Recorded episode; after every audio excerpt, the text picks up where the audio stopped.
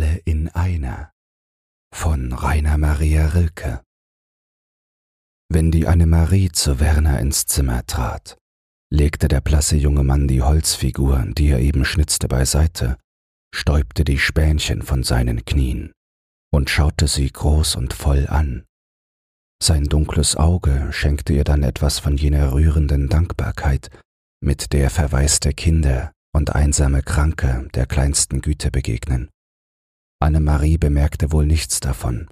Sie war es so gewohnt. Sie lächelte ihm zu, besah mit gespannter kindischer Neugier die unterbrochene Arbeit. Die heilige Jungfrau? fragte sie und ließ ein paar krause Spänchen durch die zieren Finger knistern. Und oft nickte Werner. Die heilige Jungfrau.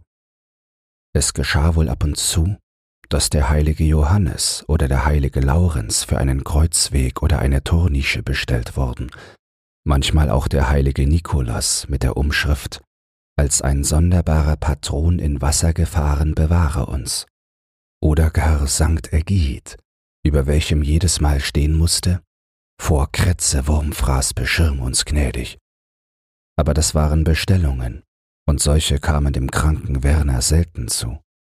Er schnitzte meist nach eigenem Sinn, und da wurden es lauter Madonnen.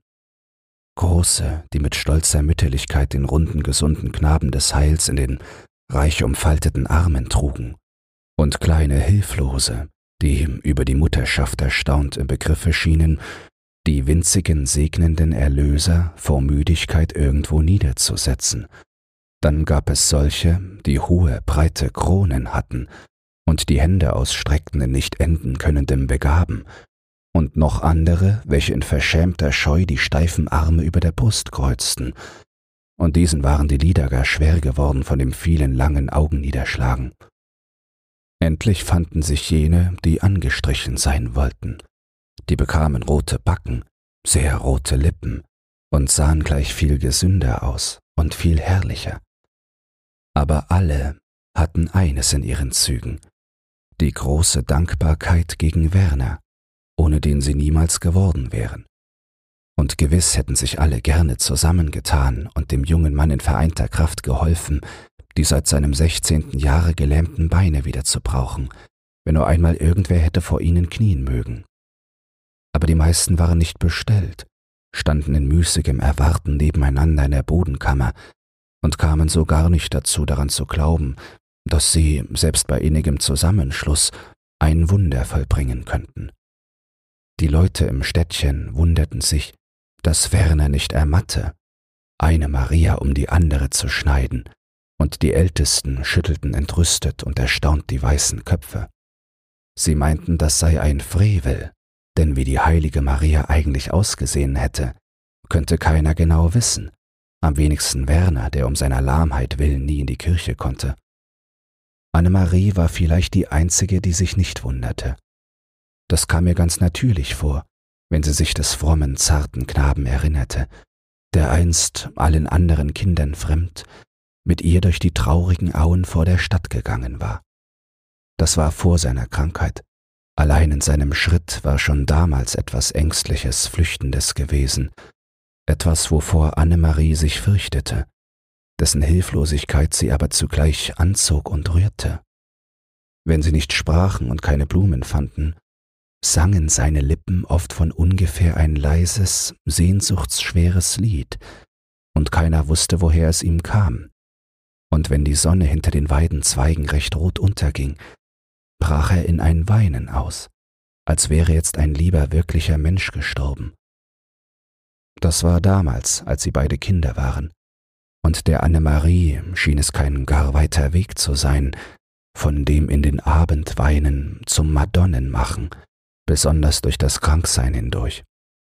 Deshalb war sie nicht verwundert über sein Tun und fand es auch sehr natürlich, dass sie, ebenso wie sie mit dem Werner, der wandern konnte, durch die Auen gegangen war, nun bisweilen bei dem Werner, der das Gehen hatte vergessen müssen, in der Stube saß und seine hölzernen Heiligen ganz so teilnahmsreich betrachtete, wie seine Tränen von damals.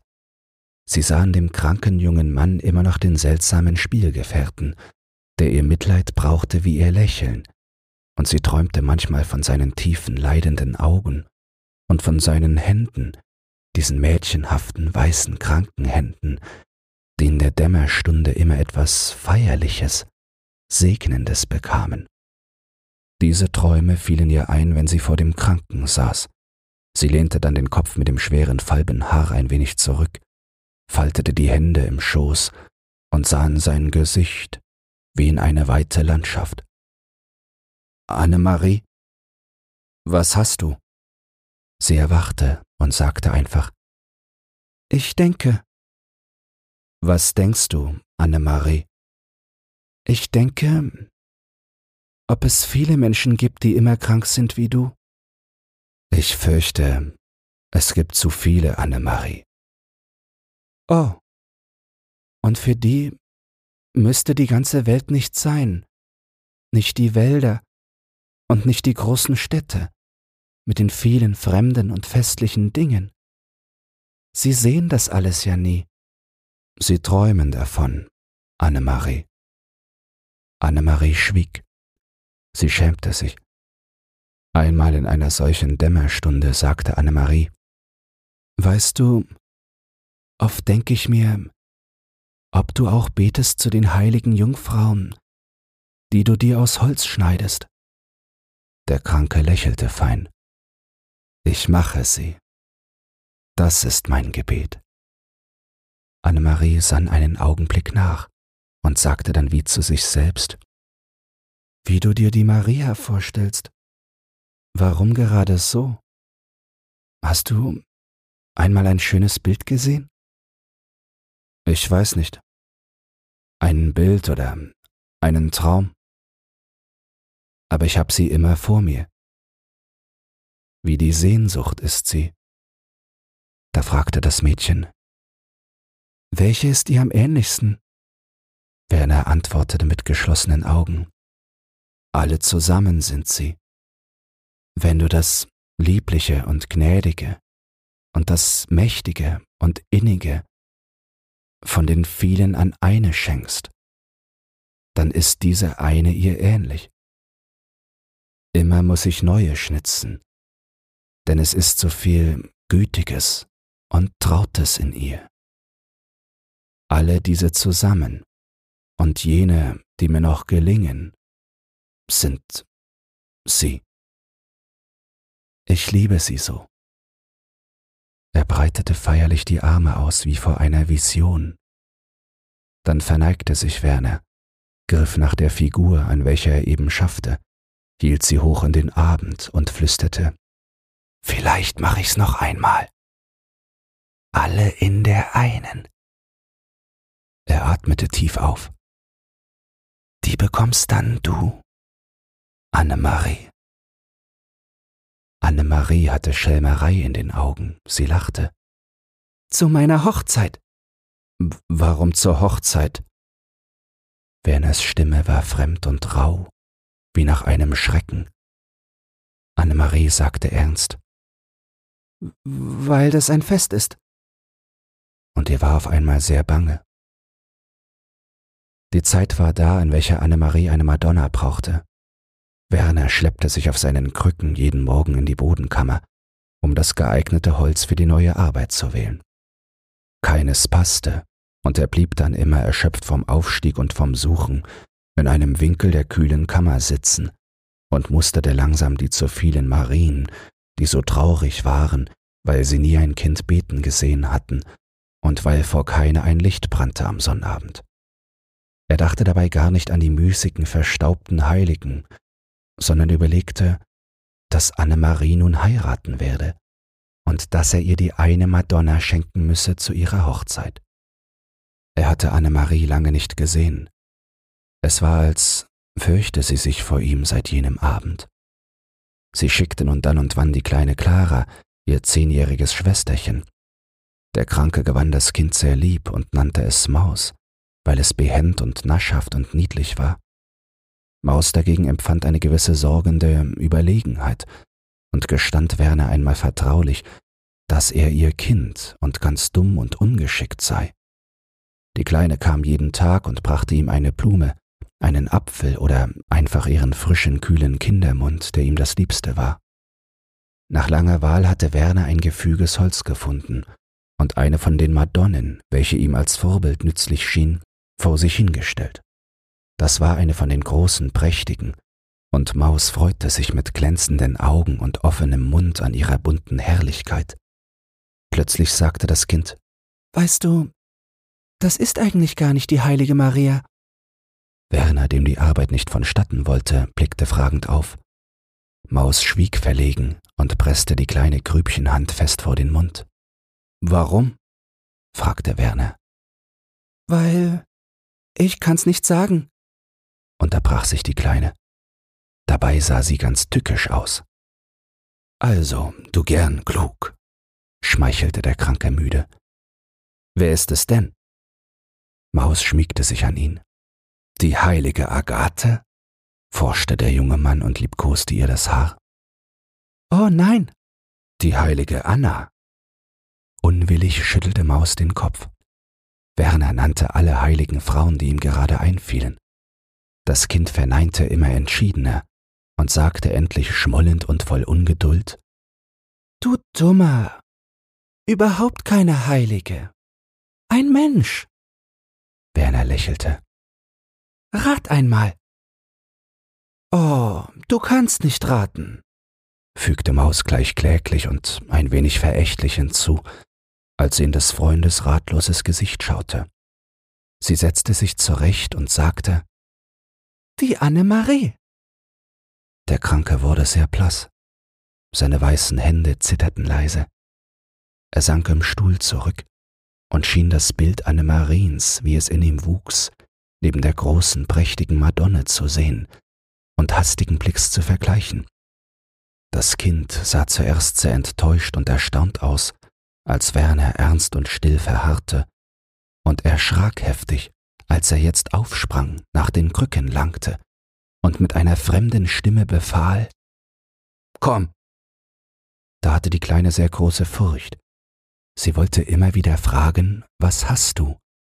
Aber das ängstliche Herz pochte ihr in der Kehle und ließ dem Worte keinen Raum. So kroch sie mit schwachen Knien hinter den dröhnenden Krücken des Kranken her in die Bodenkammer. Dort zerrte Werner sie, ehe ihre Augen durch das Dunkel fanden, am Arm und sagte hart Nicht wahr? Das ist auch Annemarie. Maus konnte nichts erkennen. Sein Griff schmerzte sie. Sie nahm alle Kraft zusammen und sagte dem Weinen nahe Ja. Und das? hörte sie den Kranken. Jetzt glaubte sie mit weiten Augen etwas zu erkennen, was der Holzmadonna unten ganz ähnlich war. Auch. Sie fühlte sich fortgezerrt. Wie beschwörend klang Werners atemloses Fragen. Und die hier? Ja, auch, gab Maus eilig zu. Allmählich erkannte sie im Dunkel lauter schöne große Annemarien. Da verging ihr ein wenig die Angst. Sie sagte in Bewunderung Ah. Und dann, wie um nicht am Schauen gestört zu sein durch lauter Fragen. Alle, alle. Da ließ Werner ihren Arm frei. Er wankte in die Ecke und fiel erschöpft in den Stuhl. Seine beiden Krücken polterten zu Boden. Maus schielte scheu und ungern zu ihm hin. Er sah sehr traurig aus. Die Kleine kehrte den Blick rasch wieder zu den vielen Puppen und ging einen Finger im Mund auf leisen Zehen von einer hölzernen Annemarie zu der anderen. Werner hielt seine Tür verschlossen. Nur seiner alten Aufwärterin öffnete er, wenn sie ihm das Essen brachte. Aber am Abend konnte sie das Mahl fast unberührt wieder fortnehmen. Bei der späten Kerze schnitzte der Kranke unermüdlich. Seine Hände fieberten, und vor Anstrengung waren die Finger fühllos. Tief in der Nacht brannte sein Licht zischend und zuckend in sich nieder und verlosch. Die Dunkelheit fiel schwer auf seine müden Augen, aber die krampfige Hand ließ nicht von dem Messer. Sie tat noch ein paar blinde, rasche Schnitte in das Holz. Gewaltsam wie Hiebe saßen sie. Dem Manne geschah, so müsse die heilige Jungfrau, die seine Sehnsucht war, ihm in dichter Dunkelheit das Werkzeug leiten und seiner gehorsamen Hand die Macht schenken, jene Züge zu bilden, die er sich nicht vorstellen konnte, die aber der Inbegriff alles Hohen und Heiligen sein mussten. Er ließ die Arbeit nicht los und wachte mit wehen Augen dem ersten Tag entgegen.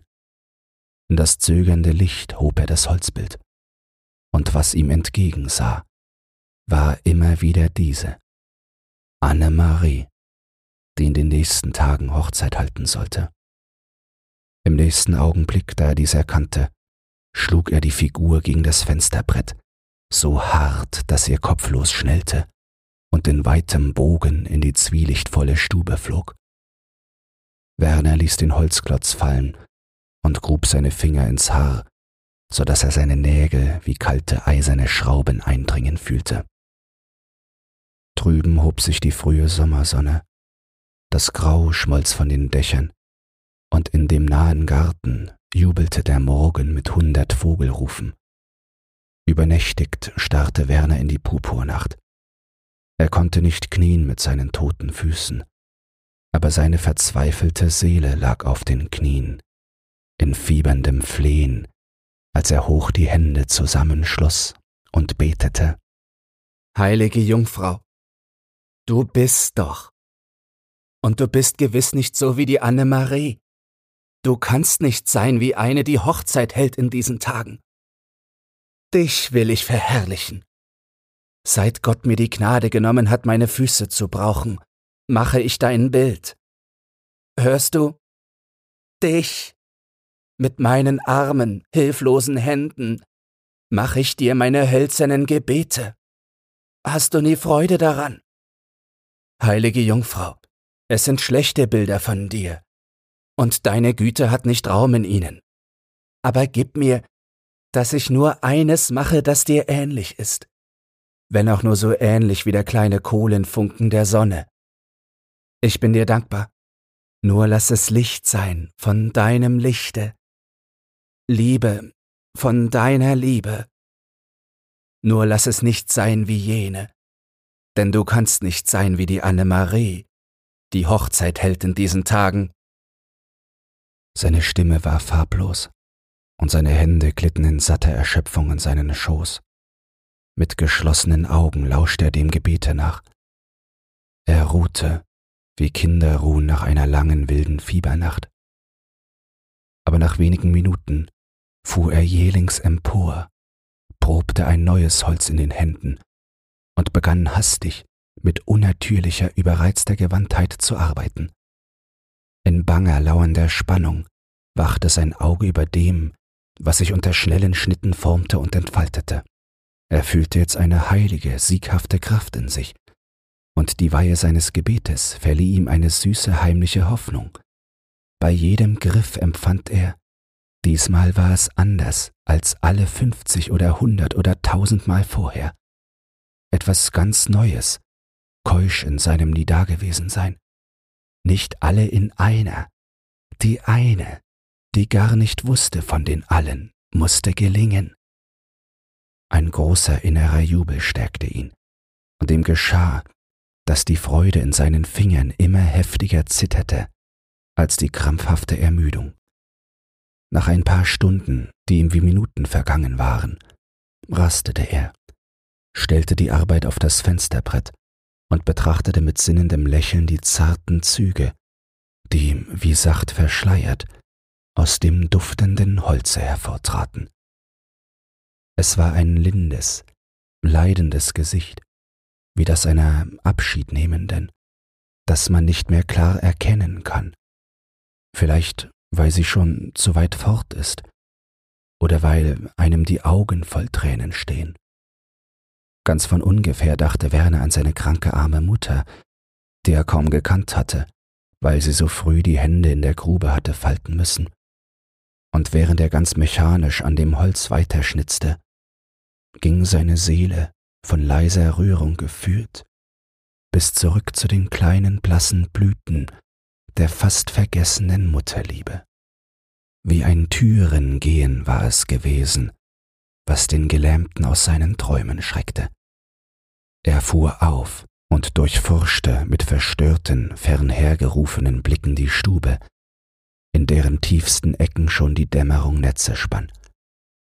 Er war allein, aber als er seine Arbeit wieder aufnahm, wusste er, es saß jemand neben ihm, der mitschnitzte. Wie schützend neigte er sich über die Figur, aber der neben ihm langte doch herzu und riss mit zuckenden Griffen an den überfeinen, leidenden Linien und machte, dass sie etwas Festes, Irdisches bekamen. Etwas von Anne-Marie. Werner fror vor Entsetzen. Er fühlte, dass es jetzt den letzten Kampf galt. Sein Werkzeug blinkte in rasender, verfolgter Eile auf und nieder und fuhr wie ein Blitz in die gebahnten Rillen, aus denen die Späne spritzten. Er wollte dem anderen zuvorkommen. Der aber tat in unerbittlicher, brutaler Ruhe Schnitt um Schnitt und zerstörte höhnisch jeden Zug des Atemlosen. Zuletzt schien es dem Kranken, als stünde seine haltlose Hast ganz besiegt im Dienste des Feindes. Da ergriff ihn der Zorn der Hilflosigkeit. Seine bebende Rechte fiel das Holz in immer wilderen, zielloseren Hieben an. Seine Augen folgten ihr nicht mehr. Er starrte hinaus, dem Abend ins rote Gesicht, und brüllte Du oder ich. Dabei schaffte seine Rechte, gleichsam losgelöst von ihm, immer fort, und das scharfe Messer formte nicht mehr das harte Holz. Er schnitzte an seinen eigenen blutenden Händen. Wenn dir dieses Hörbuch gefallen hat, dann teile es oder lass eine Podcast-Bewertung da. Zudem hast du die Möglichkeit, unter den Shownotes bei Spotify anhand von Umfragen und Kommentaren mitzubestimmen, wohin es mit diesem Podcast gehen soll. Du hast Lob, Kritik oder einen Textwunsch? Dann lass es mich wissen. Doch nun viel Spaß beim nächsten Hörbuch und eine geruhsame Nacht.